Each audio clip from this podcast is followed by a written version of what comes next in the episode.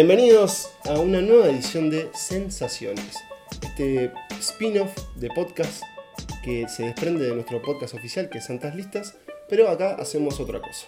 Mi nombre es Pablo Estarico y les doy la enorme bienvenida a mis colegas Nicolás Tavares Hola Pablo. y Emanuel Bremer. ¿Cómo les va, muchachos? El favorito de la audiencia. El favorito de la No, bueno, audiencia. yo no estoy pagando El para que la gente diga que le caigo bien. Pasa. No sé, Manuel, no sé qué tenés, pero hemos comprobado que tu voz llega a nuestros escuchas, así que estamos agradecidos de tenerte nuevamente acá con nosotros. Es un placer para mí estar acá con ustedes. Vamos a repasar. Sensaciones es este, decíamos, este spin-off de eh, Santas Listas y lo que hacemos acá es, en un formato más corto, decir nuestros pareceres, opiniones, emociones y opiniones, ya lo dije creo. Creo que sí. Y bueno, un poco decir lo que nos salga del corazón sobre un tema cinematográfico. Para este capítulo hemos elegido un tema especial a raíz de un día muy especial que es, Nicolás, El Día del Amigo. el Día del Amigo, que se celebra el 20, 20 de julio. Así que lo, pueden estar- lo van a estar escuchando antes. Claro. O después. O después, Después, o durante. esto es on demand. Exacto. Ah, y bueno, un poco lo que vamos a contar hoy es cada uno va, el- eligió una dupla cinematográfica, una dupla de amigos. Y bueno, vamos a exponer respectivamente sobre esa dupla, por qué creemos que es una, una- un dúo, una pareja significativa de amigos. Y bueno, vamos a compartir justamente nuestras sensaciones. Vamos a empezar con Nicolás, Muy que bien. nos trae una dupla diferente. Bueno, sí, puede decirse que es. que Más es que nada por el género al que refiere. Claro, ahí va. Este, sí, yo eh, primero había pensado en otra dupla en realidad, eh, Han Solo y Chewbacca de la saga Star Wars. ¿Por qué la descartaste? La descarté porque me parece, si bien me parece que es una gran dupla de amigos que, que se, que se ve en las películas, eh, esta otra que elegí es una amistad que vemos nacer, crecer y desarrollarse a lo largo de tres películas. Y se trata de la relación de amistad entre Buzz y Woody, los juguetes protagonistas de la trilogía hasta ahora, porque se viene la cuarta parte de Toy Story. Una trilogía animada. Trilogía animada, es verdad, es verdad, la gran obra de Pixar. Este, y bueno, como les decía, es una, es una relación que vemos desde el primer momento que se conocen este astronauta y este vaquero de juguete, eh, y que al principio no se quieren, eh, el vaquero que bueno, los dos pertenecen a un niño que se llama Andy, para si algún humano que no vio Toy Story que debería ya hacerlo, Nunca se sabe. Nunca se sabe. Hay gente para todo. Woody pertenece a este niño que se llama Andy y un día en su cumpleaños le regalan a Buzz, que es como el juguete de moda, digamos. Este, es un juguete mucho más moderno, con muchas más opciones y muchas más posibilidades y se convierte en el nuevo favorito de Andy. Entonces Woody, bueno, este me viene a sacar el, puesto. Yo era el favorito y ahora no. Pero bueno, empiezan a vivir una serie de aventuras, se empieza a formar un vínculo y se hacen amigos. Y bueno, las dos películas siguientes ya son ultra amigos, son como hermanos este, y viven nuevas aventuras. Este, y creo que, que se forma como ese- esa dupla entre. Como uno, uno es como mucho. Eh, Buzz es como mucho más. Como, como ese héroe clásico, ex- hipermacho, exagerado. Y Woody es como el tipo bueno, así, buena onda.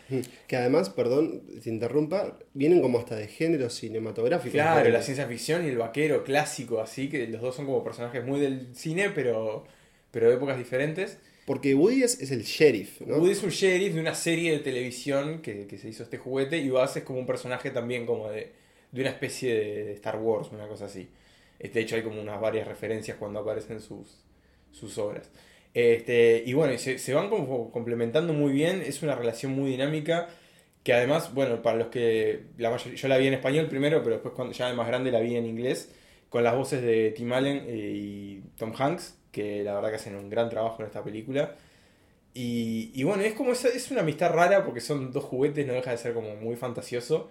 Pero es como muy humana también, como bueno, ta, al principio no se conocen y se llevan mal, pero se empiezan a conocer y empiezan a ver que, que, los, que, que se complementan bien y terminan generando una relación que es muy emotiva y que sin duda es como un gran ejemplo de la amistad en el cine de- dentro de al menos de las duplas modernas. Me gusta tu elección. ¿Vos, Emanuel? Me gusta también. Aparte, perdón, eh, en las tres películas ponen a prueba esa amistad, eh, pero las ponen a prueba como cosas que le pasan a ellos. Claro, en realidad, en la primera tiene culpa uno sobre lo que le pasa Claro, al otro, pero lo- pero después a es lo que como, yo bueno, iba es que, bueno, siempre está eso de tengo que ir a rescatar a mi amigo, Claro. que es muy, muy lindo. Es muy lindo, muy sí, pasa también en la 2. Y yo creo que en la este tema primera, cuando ellos salen volando con el cohete al final de la película, eso es como, bueno, está ahí, se- ha Sí. nacido una amistad, digamos. Sí, sí. Me gusta tu elección. Además, creo que, que lo, lo más importante es que casi, no es que empiezan como enemigos, pero claro, Es como un recelo. Es como una vos cosa de- cae como el, no te jugu- conozco. el juguete nuevo que Claro. viene como a... a- a- Que como- tiene lucecitas, a la Claro. abuela. Hay Claro. celos, hay celos, o sea, le viene a sacar el al dueño, le Claro, viene a viene a la irrumpir atención. en, en- en- en esta situación controlada por Woody, Claro. que es como el líder de estos juguetes, y él viene, con, claro, con, to- con toda esa parafernalia, con esas alas, que Claro. aparte tiene esa, esa escena memorable que es cuando vuela, que en realidad va rebotando en la pelota Claro. y demás, y todos quedan fascinados. Entonces, claro, lo resiente completamente y después va evolucionando. No recuerdo qué, tanto la dinámica entre ellos dos va cambiando entre la 2 y la 3. Porque Eh, aparte no tanto porque bueno, ella se está como más consolida. consolidada. y además se expande, digamos, el elenco de juguetes, Claro. medio cada uno después tiene como su novia, su ¿no? pareja, exactamente. Pero- Y creo que en la cuarta al menos Buzz no va a tener tanto protagonismo como Woody, pero, pero bueno. va- Claro, a- además, claro, porque la segunda estaba centrada más en. en- bueno, en los dos. En los dos, pero es más como Woody descubriendo su Sí. origen y, Y, y, y vos que descubre quién es de- su, vas su padre. es su padre. En ese, ese- Claro, eso que y descubre que no es único Gran también cuando entra a la juguetería y ve que hay un millón de, de Buzz. Claro, deprime. hay momentos muy duros en, Sí, en sí, Toy sí, Story. la verdad que sí. Nico, te pregunto ya que la elegiste, ¿es necesaria la cuarta película de Toy Story? Yo creo que no. No, el no. final de la tercera fue Eh, sí, no, maravilloso. me hizo llorar, me hizo llorar Me- mucho. No, me- no lloré, pero estuve cerca. y creo que alguna generación la, la mató esa, ese final. A mí me partió el y medio. creo que estaba como muy bien resuelto. Bueno, habrá que ver qué ofrece Disney y Pixar. Pero... Es que a dónde los podés llevar, ¿no? Sí. Bueno, han dicho que es como una especie de comedia romántica entre, ¿Entre? Woody y Bo Peep. creo Sí, que es la, la, Con la la pastorcita. la esta, pastorcita, sí. Puede ser muy raro o puede ser una maravilla. Capaz que está ambientado, un eh, dirigido a un público más adulto también, los que crecieron con Toy Story. Para ser. hacer una comedia romántica es como... ¿Puede ser que Laster se bajó de la sí, codirección? sí, sí, se bajó y otro director, ahora hace poquito fue la... ¿Podemos decir que está en problemas? No, no sé si en problemas, pero Va a quedar como productor seguro. sí. Nicolás, te pregunto entonces, ¿sensaciones sobre esta elección? Bueno, es una dupla de amigos que, con la que crecí y que sin duda eh, a nivel emotivo es muy, es muy tierna.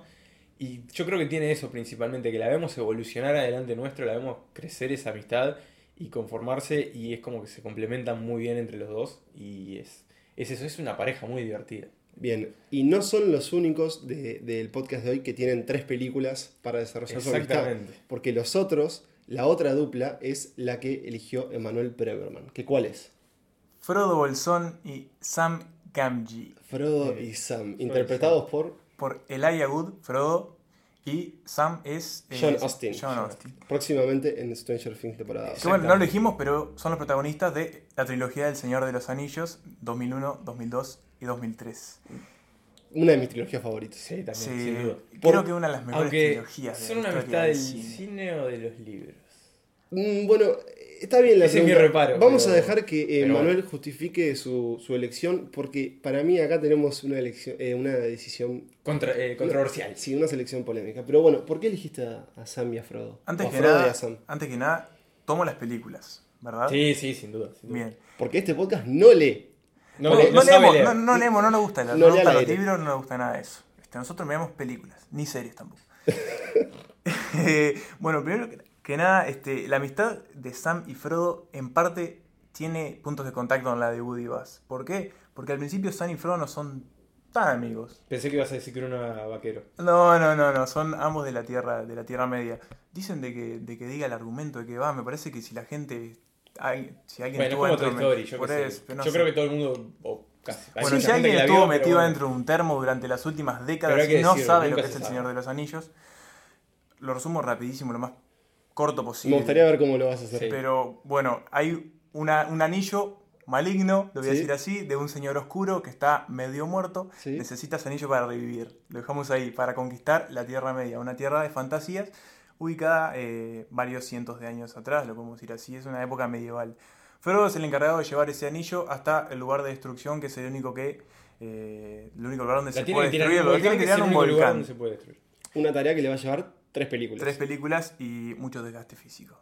Eh, bueno, para, para esa tarea tiene un grupo de una compañía de nueve, de nueve compañeros, valga la redundancia, que se Una- van Una comunidad. una comunidad. eh, que bueno, por cosas del viaje eh, van quedando atrás. El único que sigue con él hasta el final, ¿quién es? Sam. Sam. Que era su jardinero, ¿verdad? Que era su jardinero. Y ahí, y ahí está lo que. Lo que bueno, lo que dio del punto de contacto. Sam arranca como una especie de sirviente de Frodo.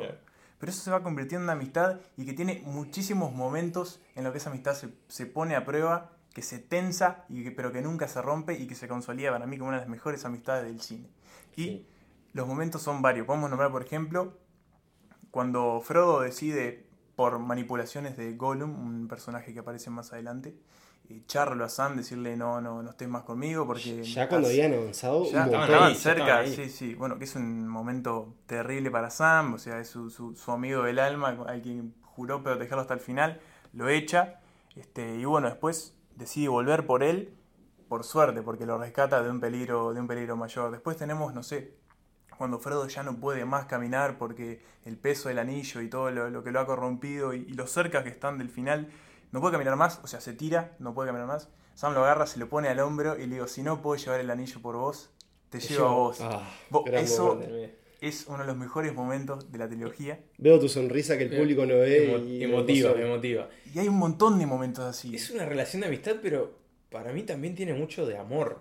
Sí, Bueno, estoy de pero- acuerdo. Hay, No, no lo estoy diciendo como amor romántico, sino como un amor como idealizado. Como ese amor medio como de tragedia griega, una cosa media así. Sí, y incluso iría un poco más y te diría que para mí Peter Jackson tiene uno- unos momentos, en, digamos, en, en el montaje de la película, hay un poco de homoerotismo. Sí, sí. Hay unas miradas sostenidas y eh, más que nada entre ellos dos, entre Frodo y Sam, y eso no se ve tanto en el resto de, de los Puede integrantes ser. de la comunidad del anillo. Puede ser... ¿Me dejas Sí, igual decirte una que yo siento que como me he olvidado que él era el jardinero, y es verdad, claro, él siempre le dice Mr. Frodo. Master. Claro. O sea, casi. No, No, Mr. Mr. Frodo, Frodo, Mr. casi Frodo. nunca le dice Señor Frodo. Frodo. Pero me cuesta, yo obviamente la, la- me gustaría verlas de nuevo, pero me cuesta ver, es verdad que a veces Sam siento que era empujado demasiado al límite y no, no, no tenía esa gratificación, digamos, no tenía ese objetivo, porque él no iba a ser el héroe. Aunque se puede discutir que es uno de los Yo grandes héroes. sí, claro. Yo creo que sin Sam, Frodo Digamos no que es la prácticamente el único que tiene un final feliz dentro de él. Bueno, no, no pero- sé si prácticamente el único, pero es uno de los que tiene uno de Ahí los es, finales más felices. ahí es donde me duele, porque después de todo lo que atraviesan, y obviamente Sam lo único que, que quería era volver a Hobbiton, después que vuelven, Frodo se las pela y se va con los elfos. Bueno, Spoiler, perdonen. Bueno, es, Es un libro muy viejo y de películas también, pero Es un tema que después de todo lo que vivieron, y así te vas. Sí, igual ahí tenés que tener en cuenta que no se van a cualquier lugar, sino se van a un lugar donde va a poder descansar de todas las heridas. Claro. No fue cualquier viaje que hizo Frodo. ¿Se, van, ¿se vieron después? Yo creo Por que lo que yo sé, no. Tengo entendido que no. Por lo que yo Para sé, que Frodo murió en los puertos grises. Claro, ahí se va y bueno, sin- suerte pila. Este, creo que no. Me cuesta, me cuesta, pero bueno, a veces las amistades son así. Pero bueno, hay un mon- montón de momentos que, que esta amistad queda. Pero en el final de la segunda película, cuando Sam lo intenta levantar a Frodo después de que se les cagó todo el viaje porque los tiraron para atrás, un montón de kilómetros perdieron, este, y lo quiere levantar y le dice que las grandes historias son lo que. Bueno, un montón de momentos emotivos que a mí me hacen querer esta trilogía y a esta pareja en particular y me los hace eh, apreciarlos cada vez más y cada vez, cada, cada vez que miro la película digo. ¿A quién no le Perdón, gustaría tener eso, un amigo eso como que veo Sam? en tus ojos son lágrimas. Y casi, porque esta película me saca muchas lágrimas. Esta película no, esta trilogía. ¿Y eso que acabas de decir eran tus sensaciones? Y eso eran mis sensaciones sobre Frodo y Sam. Bueno, Pablo, ¿qué nos trajiste? Bueno, yo hice un ejercicio un poco diferente y en vez de elegir algo que, que, bueno, ya había visto, que ya conocía, decidí aventurarme por algo que no conocía. Y en este caso les traje y elegí como mi dupla de amigos a Telma y Luis, de la película homónima. ¿Por qué? Bueno, yo tenía entendido que esta dupla era como una de las grandes duplas femeninas de amigas en el cine y quería saber por qué no había visto esta película, dirigida por Ridley Scott, eh, director británico, y estrenada en el 91. Así que bueno, ahí me adentré a ver Telma y Luis. Y les confieso que yo esperaba, o por lo menos lo que sabía, era una película de, sobre estas, estas dos mujeres, estas dos amigas que terminan escapando por algo. Y esperaba un poco más de comedia y me encontré, yo sé que Nicolás la vio, Emanuel no, una película mucho más oscura de lo que pensaba. ¿Por qué? Vamos a hacer la premisa. Eh, Telma, interpretada por Gina Davis, y Luis, interpretado por Susan Sarandon, son dos amigas que deciden hacer un viaje descapotable, road trip, deciden escapar de sus realidades. Telma tiene un marido que la trata muy mal, está metida en esa realidad. Y Luis, eh, Susan Sarandon, eh, está con Michael Madsen. Eh, van en una relación medio que él es un músico, van y vienen. Y bueno, es una camarera muy sacrificada y deciden tener un tiempo para ellas. Lo que sucede en esta película, casi en el inicio, es un día van a un bar, una noche van a un bar, y, y Telma, que está muy suelta, está muy relajada, medio que este, coquetea con un señor, se emborracha, y lo que sucede es que ese señor, y acá voy a decir algo sobre la trama de la película, así que si quieren... Me pueden- no, pueden adelantar el audio unos segundos. y ese señor de, intenta violarla. Pero esto es en el arranque de la película. Intenta violarla, entonces Luis termina matando a ese señor y ahí empiezan en esa escape de la justicia. Y ahí dije, ah, bueno, ¿qué estamos viendo? Lo que tenemos entonces es, al igual que Frodo y Sam, es una amistad puesta a prueba porque ellas desde ese momento tienen que sobrevivir y ir solo para adelante. ¿Qué va a pasar en el medio? Bueno, se van a encontrar con un montón de personajes, entre ellos Brad Pitt, que tuvo como su- una de sus primeras grandes apariciones. no sabía. Muy juvenil, ¿verdad? muy juvenil y también como que está ahí muy seductor, especialmente con Telma, que es la que, es la que está siempre ahí como enganchada. Y es la más joven también, ¿no? Es la más joven. Y bueno, lo que es como una especie de Bonnie and Clyde, porque ya están todo el tiempo Claro, perseguidas por la fugitivas. justicia, son fugitivas, y a la vez la acción incluso va subiendo, porque bueno, ellas empiezan a tomar cada vez decisiones más arriesgadas con tal de salvar su pellejo, porque hay un policía, un detective, que es Harvey Keitel, que las está persiguiendo.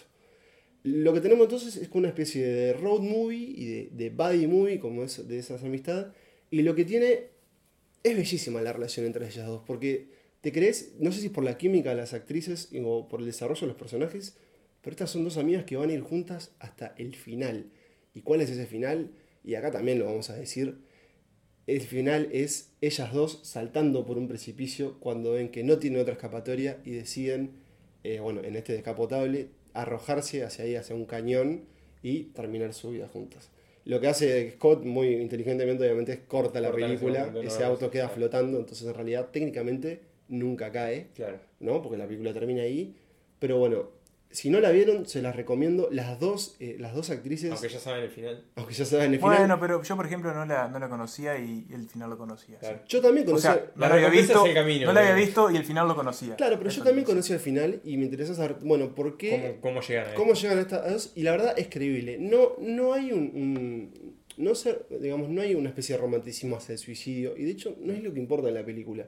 Sino lo que importa es la relación y cómo ellas se cuidan constantemente, pero también se pelean básicamente porque están en un estado que nadie se quiere encontrar y es ser perseguido por la justicia y Sí, saber te que- digo que es horrible. y- Vos que sabés, Nico lo vio en carne propia. Pero es eso, es saber que tu vida no, va- no va a volver a ser la misma. Pero bueno, eh, Thelma y Louis de Ridley Scott, la película está muy buena y la relación entre ellas dos es, sin duda, es una de las clásicas del cine, por lo menos en, en las amistades femeninas, que la verdad también investigando un poco, no hay No no tantas. tantas, es es, mucho más fácil pensar en Sí. amistades masculinas que, que en amistades femeninas. Pero bueno, Sí. Thelma y Louis es un muy Queda buen como ejercicio plantear también eh, amistades eh, entre hombres y mujeres en el cine. Que no sean románticas. Que no sean románticas, Que sean o que no haya románticas, intenciones románticas. Es verdad. Queda para pensar, para, queda de deberes para.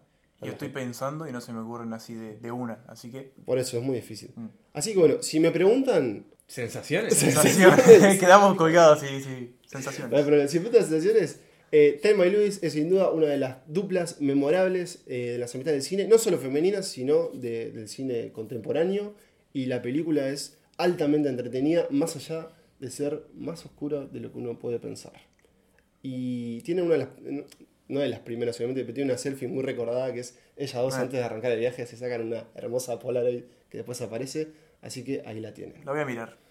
Bueno, y eso fue el Sensaciones de este segundo Sensaciones.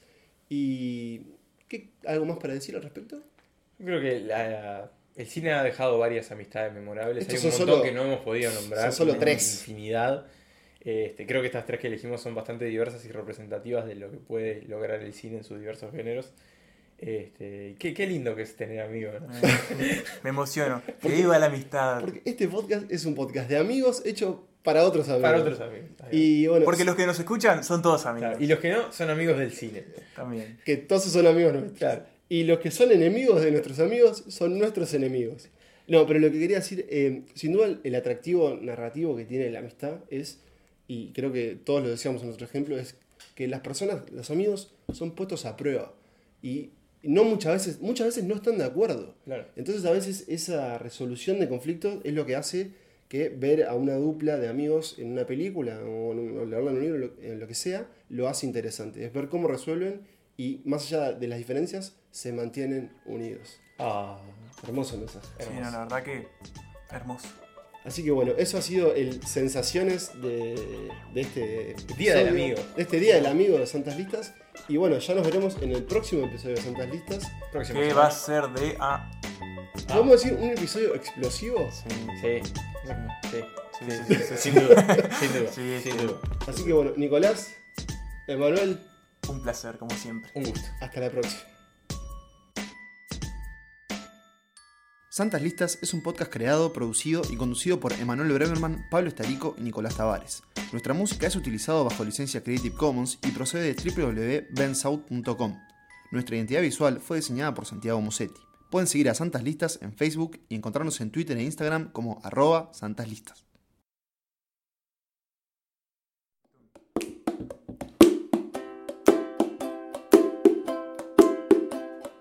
Yo soy tu amigo